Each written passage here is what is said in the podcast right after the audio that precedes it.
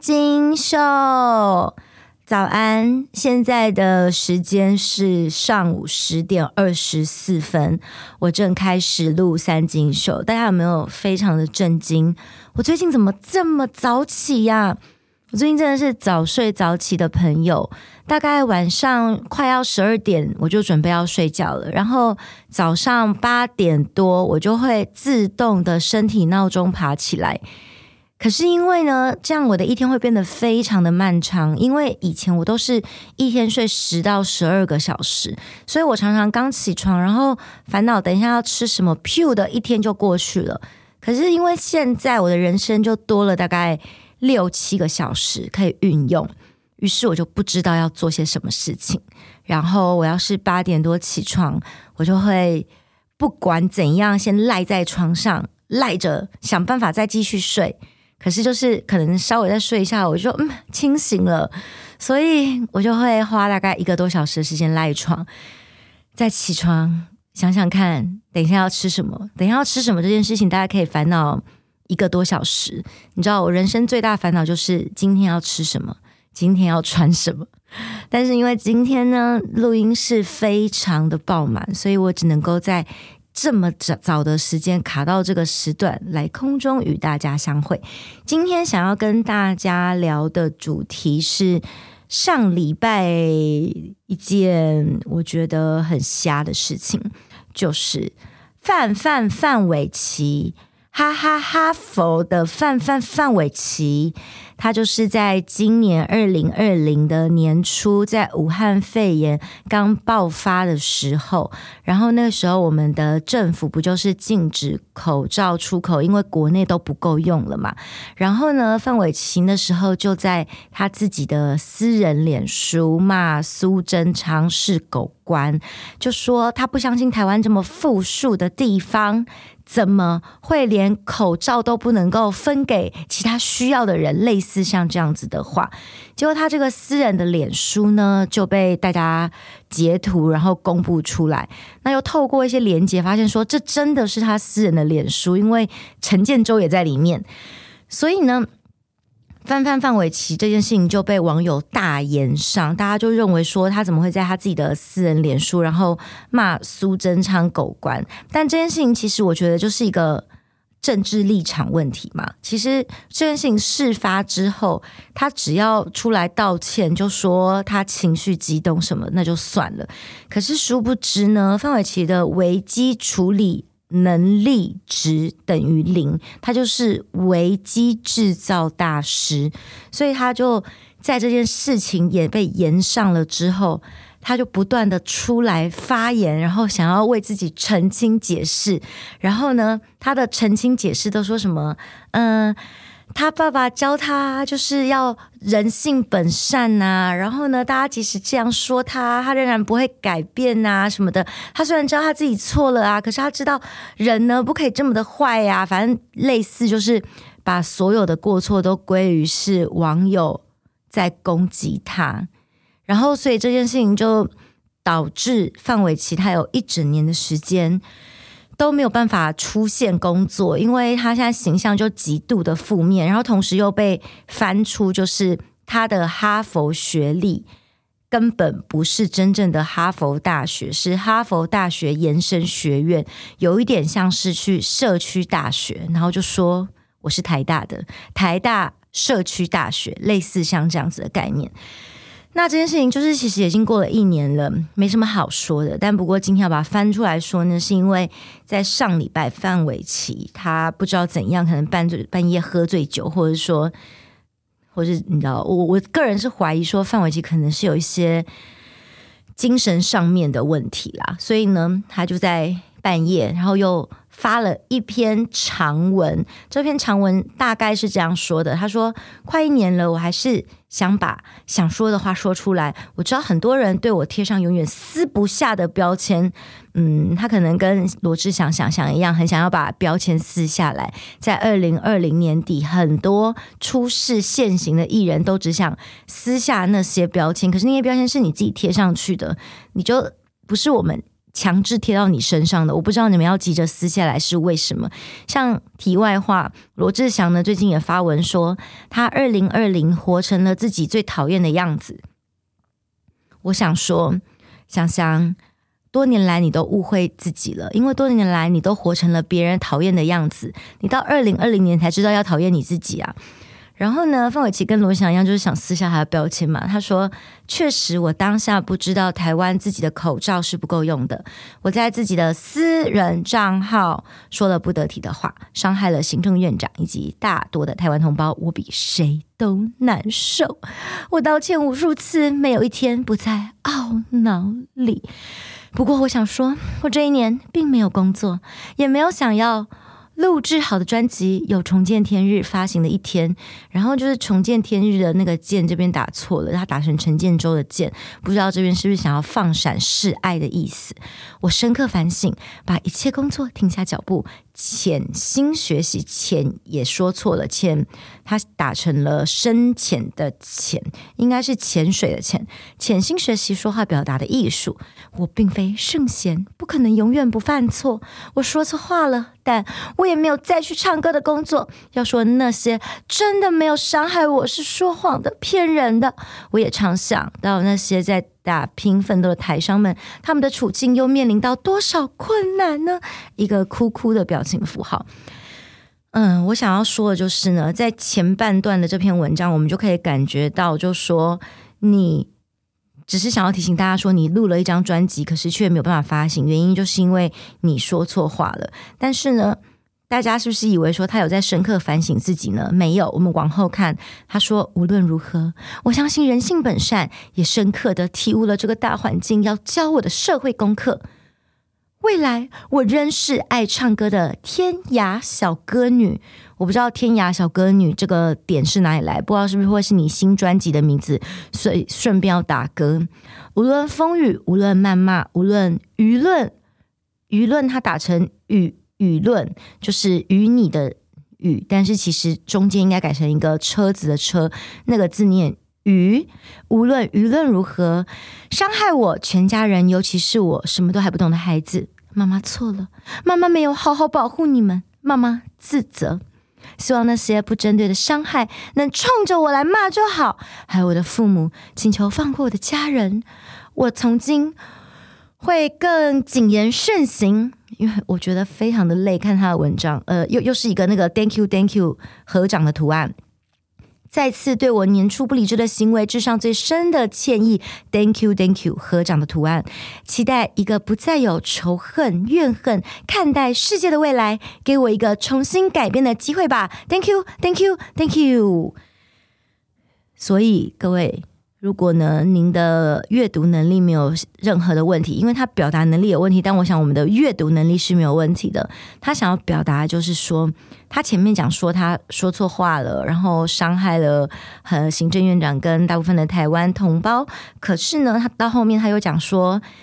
虽然面对这些呢，他还是相信人性本善的，他还是一样是那个爱唱歌的天涯小歌女。不管你们要怎么样谩骂呢，我都承受。可是你们要骂就骂我就好了，不要骂我的孩子，不要骂我的家人。我想，如果我没有搞错的话，大部分的人确实就是真的只有骂你而已。为什么他会自己脑补，然后幻想说？其他网友有在攻击他的家人或他的小孩呢？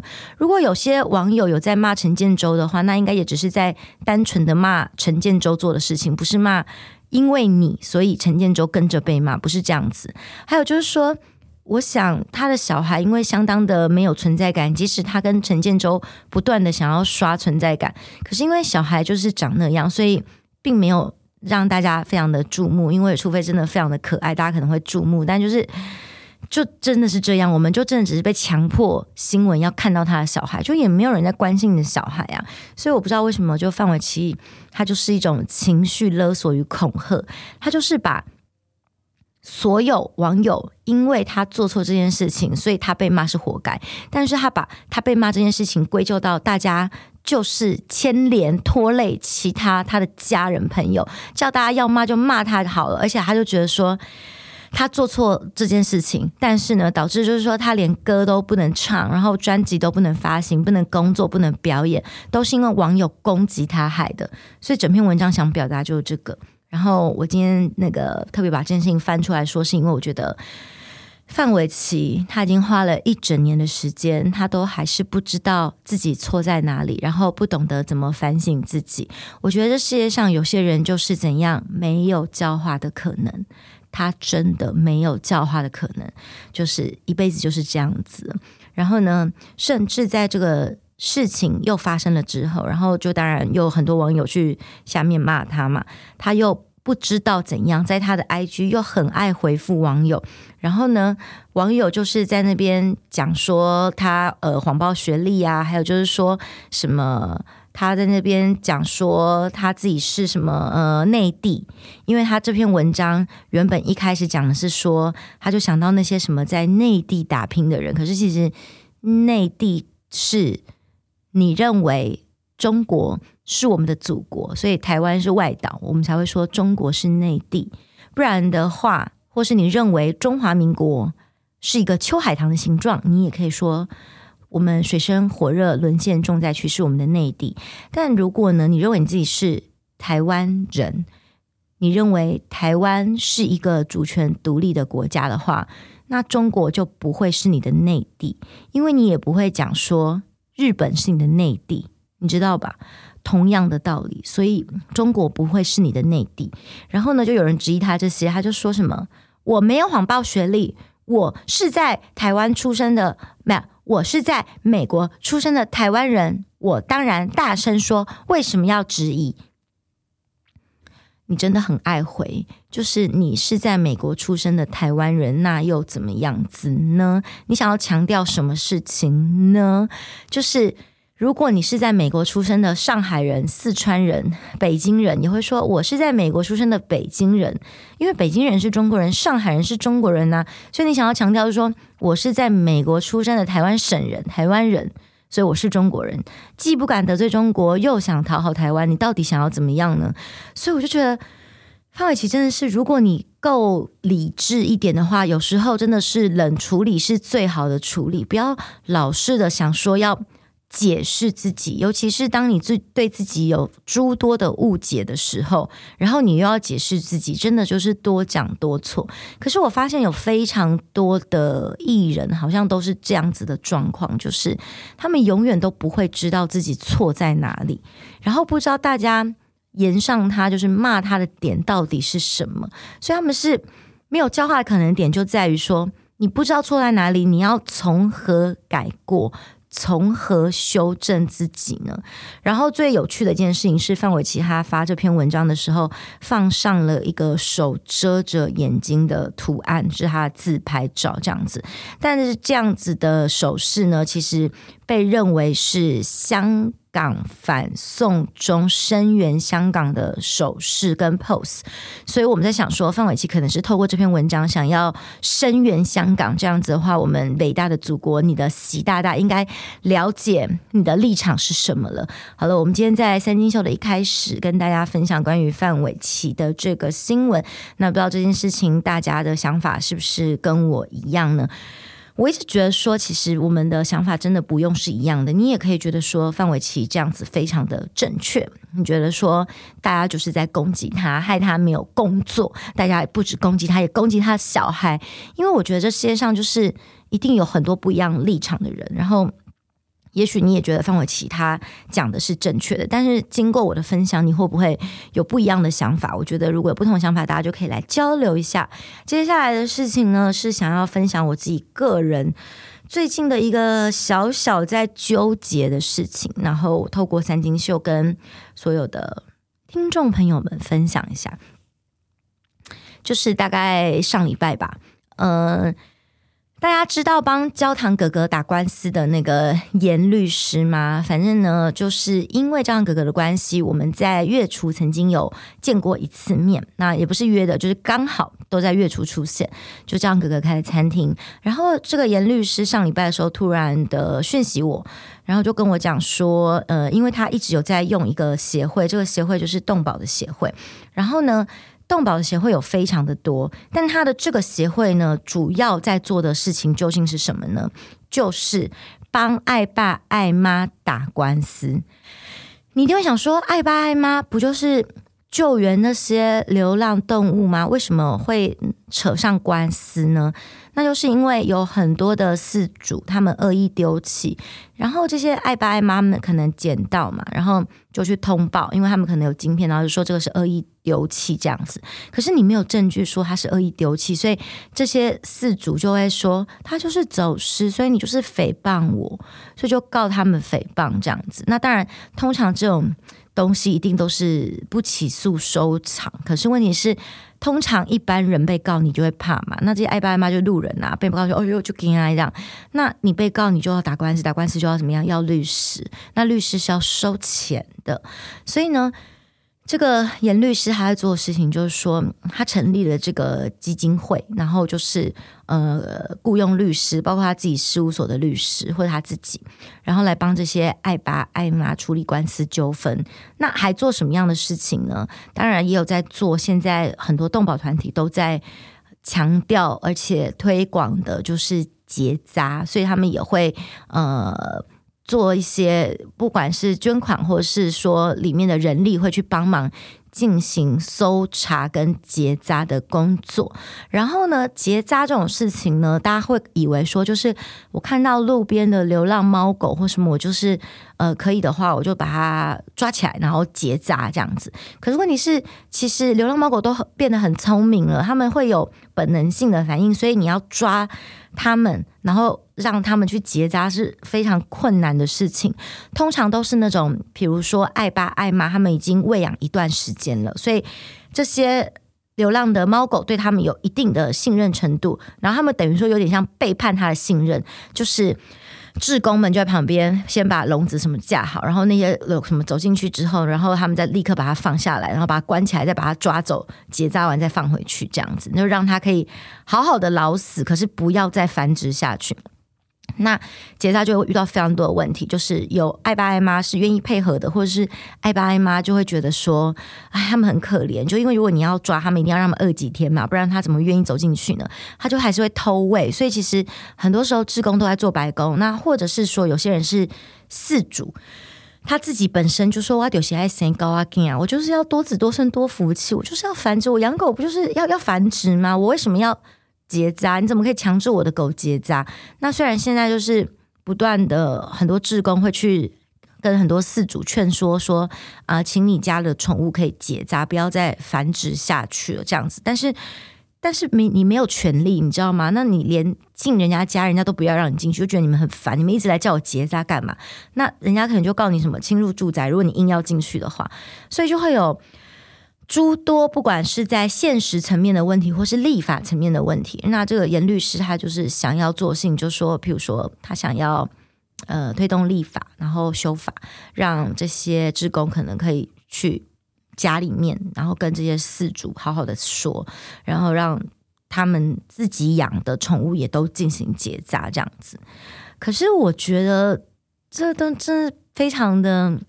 听起来像天方夜谭的事情哈，就是说，呃，是一个很棒的理想，但是很多事情你都会觉得理想毕竟就是一个理想，就像是我们都会希望说这个世界可以变成《礼运大同篇》里面说的那样子，人饥己饥，人逆己逆，或是就大家互相帮助、互相友好的这样子的社会。可是人性本恶啊，不可能啊，所以他找我的时候，我就。想说好啊，我们今天碰个面。那我其实当时当面是想跟他讲说，你就放弃这件事情吧，因为这一看就是一个无底洞，就你不可能改变这个世界。那严律师就说他呃多年前他投入这件事情的时候，他也曾经放弃了，然后过了十几二十年他又回来，是因为当时他觉得他看不到希望，现在他觉得好像看到了一丝曙光，觉得。好像有机会可以改变些什么了，所以他这两年又重新成立了这个基金会，然后自己呃律师的工作投了很多钱下去。那背后当然也有一些支持他这样子想法的金主，可是不多。然后也投了钱下去，可是目前的情况就是一个基金会如果要营运下去的话，就是需要钱的情况，他也是直接说。那他来找我的原因，是因为希望我可以公开的来帮他募款。我现在公开讲这件事情，也没有要说大家要捐钱给他意思，因为我个人觉得，嗯、我是不鼓励。自己跟大家就是用我自己公众人物的这样子的身份，然后去帮某个特定的单位募款的。我可能会告诉你说我捐了什么，我捐了什么。可是我并不希望说，因为我捐了这个单位，所以你也要捐那个单位，或是你的钱要去那边。因为我觉得每个人关注的事情不一样。我现在只是跟大家分享说，他现在在做这件事情。那我最近比较两难的一件事情就是说。嗯，因为我不帮特定单位募款，所以我能做的事情就是说，我自己个人这边捐捐款，或者是我跟我的合作的厂商，然后我们可能在我业配的某多少的趴数分润，就到他这个基金会去，这样可能一两档。那我自己觉得。金额应该也不大，可能就是十来万这样子。可是问题是呢，我现在在思考的事情是，我最近有一笔十万块的钱，然后我想说我是可以捐出去，可是我到底要不要捐到这个单位去？这是我自己比较觉得困难的地方，跟大家在这个三金秀分享一下。你们觉得呢？因为我呢，这个钱对我来说不是一个问题，我觉得。嗯，比较大的问题是，我知道他这就是一个无底洞，然后他自己可能也知道，而且我也当面这样跟他讲，但他就说他他知道他很执着，他想要做这件事情。他给我的那种感觉就很像是革命吧，就像是以前革命，大家就说啊，怎么可能？这怎么可能推翻满清政府？哎，不可能啦！可是就是会有很多人傻傻的去投入这样子的事业，这样子，然后。也许最后真的改变了这个世界吧，因为很多时候，或是工业革命也是这样，很多时候改变这个世界都是因为很多人的傻劲，所以改变了这个世界。可是我以我自己活了这几十年来看，这个事情我真的是看不到终点的。你说，如果说是什么，嗯，比如说同同运，然后以前。大家对同性恋会有负面刻板的印象，然后我们可以改变这样子负面刻板的印象，然后我们现在推动能够修法，然后让同性可以结婚这件事情，对以前来呃三十年前来说可能是一个不可能的事情，但三十年后我们办到了。可是我觉得动保这个问题跟不管是女权或是同运这些，我觉得它还是有一个落差的点在，就在于说，其实呢，就是。动物跟人毕竟就真的是不一样，就是很多人并没有把动物的命当成是命，甚至是我也是，我觉得就是我们。在动保的时候，都只在保护可爱的猫猫狗狗。那有人保护老鼠吗？老鼠也是哺乳类动物，诶，它也算可爱动物区吗？就是不是可爱动物区，你们就不爱它，不保护它，你们就有人虐杀老鼠，诶，你们就可以虐杀它吗？虐杀狗你会很愤愤怒，但虐杀老鼠你不会啊。所以我们也吃牛、吃猪、吃鸡，我们也是吃肉，也是用皮革的东西呀、那。嘴巴说保护动物，难道只是保护特定可爱动物区吗？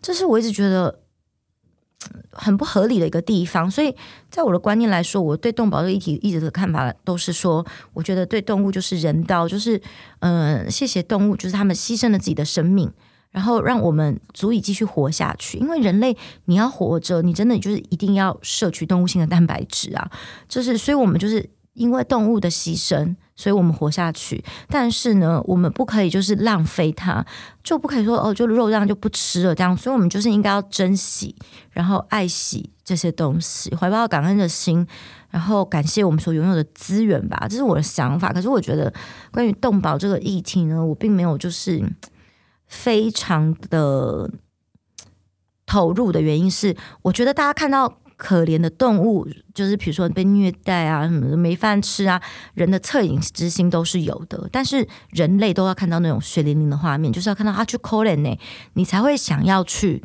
帮他。所以就你知道，有很多甚至是动保蟑螂，他是故意让猫狗受伤，然后借此来骗钱的，非常非常非常的多，而且甚至是泛滥。然后他嘴巴都说他非常的爱动物，可是当你要戳破他的时候，他就会。来攻击你，就说什么你就是不爱动物啊，什么什么的。你知道，真的很多这样子的人，所以我就跟严律师讲说，我觉得就是你在做的事情是一般关注动保的人他们比较看不到的，因为其实真的有用的方式，真的确实就是他们在做的事情，就是结扎跟立法。但是其实你说像十二夜他们那些志工很多在，就是十二夜他不是有拍很多这种志工团体他们在做结扎这种事情是。又烦人，又是一般呃礼盲滥情的世人看不到的，他们就觉得就是怎么结扎，他们要看到是那种猫狗受伤很可怜，被夹到什么的，我要赶快捐钱，然后救他去医院。我觉得我这样自己好善良。可是如果说我捐钱，我我捐钱给他去结扎，很多礼盲滥情的人不觉得，他们就觉得干嘛结扎？结扎什么？为什么为什么要结扎？为什么要剥夺他可以继续在繁衍的权利？你知道每个人想法真的都不一样，所以。我是支持他们这样的想法，但是呢，我我如果说要捐钱这个议题的话，我其实我更想要支持的地方是去结扎这件事情。那我我想要支持结扎，是因为我觉得只有结扎才是我看得到革命的曙光，就是只有所有的那个。流浪动物在它还不是成为流浪动物的时候，它就没有繁衍的能力了。不要继续生，不要继续生，就不会再出现流浪动物了。然后那些老的就会慢慢死掉，有一天就可能会没有。可是你问我说为什么我现在要两难，就是因为我知道这件事情是不可能的，你知道吗？因为很多饲主，你就是他们就是要继续生啊，然后他们就是生了一堆啊，发现哎呦养好累，我会把它丢掉，这样不负责任的还是不负责任，会丢的人还是会丢。然后你。如果你说你要修法，什么让呃这些职工可以强制的进去，然后说我就是要带他去结扎这样子，这怎么修嘛？你说，他就说他认为说呢，可以把这个在民法上面，动物其实是物，不是人，人才是人，动物就是物品。比如说你家狗不小心被人家撞死或什么的，它就是毁损你的东西，是毁损罪，你知道吗？它不是，它不是人，所以动物的法益。跟人的生命法益是有落差的，就是有阶级之分，没错，就是这样子。所以他说他想说，立法要推动呢，就是说他把这个动物的生命法益呢往上拉到跟人的生命保护是一样的。那要怎么拉？就是说，因为你看流浪动物哈，就恐怖在外面可能会咬人哦，这样会害我受伤呢，那这样会影响到我人类的生命法益，所以我必须要立法，那就把它往上提，然后让志工可以。强制的进入，要求说要去结扎，那你觉得有可能吗？我觉得根本不会通过啊，你知道吗？就是第一个在法律上面来看的话，我也觉得你要把动物的法益用说人类有可能生命受到危险，然后往上提升到生命法益这件事情，我觉得这就已经是一个在法律上面非常有争议的事情了。然后再来第二件事情就是立委要选举，立法委员他们不想要。得罪自己的选票，所以干嘛做这样吃力不讨好的事情呢？如果你要选举，你就要让大家看到的事情是做秀，不是做这种别人看不到的事情，或者是说会得罪别人的事情。这样的话，你下一届就不用当选了，你知道吗？所以我觉得在现状来说的话是非常非常困难的。然后我就在想说，我如果要捐钱，我会宁可说这笔钱我想要捐去。只做结扎这件事情，就是支持这些志工。就看到，因为你知道结扎的工作非常非常的辛苦，很多志工他们真的是就是守株待兔，然后等等等这样，因为没有拿钱呢。然后呃，全台湾这样子，然后到那种深山野岭岭这样到处跑，非常非常的辛苦。我就觉得，如果要捐，我可能会想捐这个。但如果是说要推动立法这件事情，就是让我比较觉得困难的。然后我最主要的。困难的理由是我身为严律师，一个嗯，我们可能只有两面之缘的朋友，但是算是朋友的人。我以朋友的立场，我会希望他可以停止这件事情，因为嗯，这是一个无底洞。然后我觉得未来很很久以后可能或许会改变，但是现在现阶段来看的话，我觉得对他来说是一个。沉重的负担，然后我不知道他能够撑多久，所以我在想说，如果我我现在这个钱下去了，我可能只是在让他更晚止血而已。其实以朋友的立场来看，我反而希望他可以迅速的先止血，然后结束这一切，好好的先回归他的律师本业。然后你当然可以再关注动保这样的事情，但是我觉得是行有余力在做的事情，这是我个人的想法，分享给大家。不好意思，在今天的三金秀后半段跟大家分享了这么严肃的话题。呃，如果有在关注动保的朋友，你们的想法是什么？希望大家可以跟我分享一下。然后我这件事情，我还现在还在纠结啦，所以之后如果我有一个结论的话，下次再告诉大家。非常的谢谢大家来收听今天的三金秀，三金秀，我们下次再见喽，拜拜。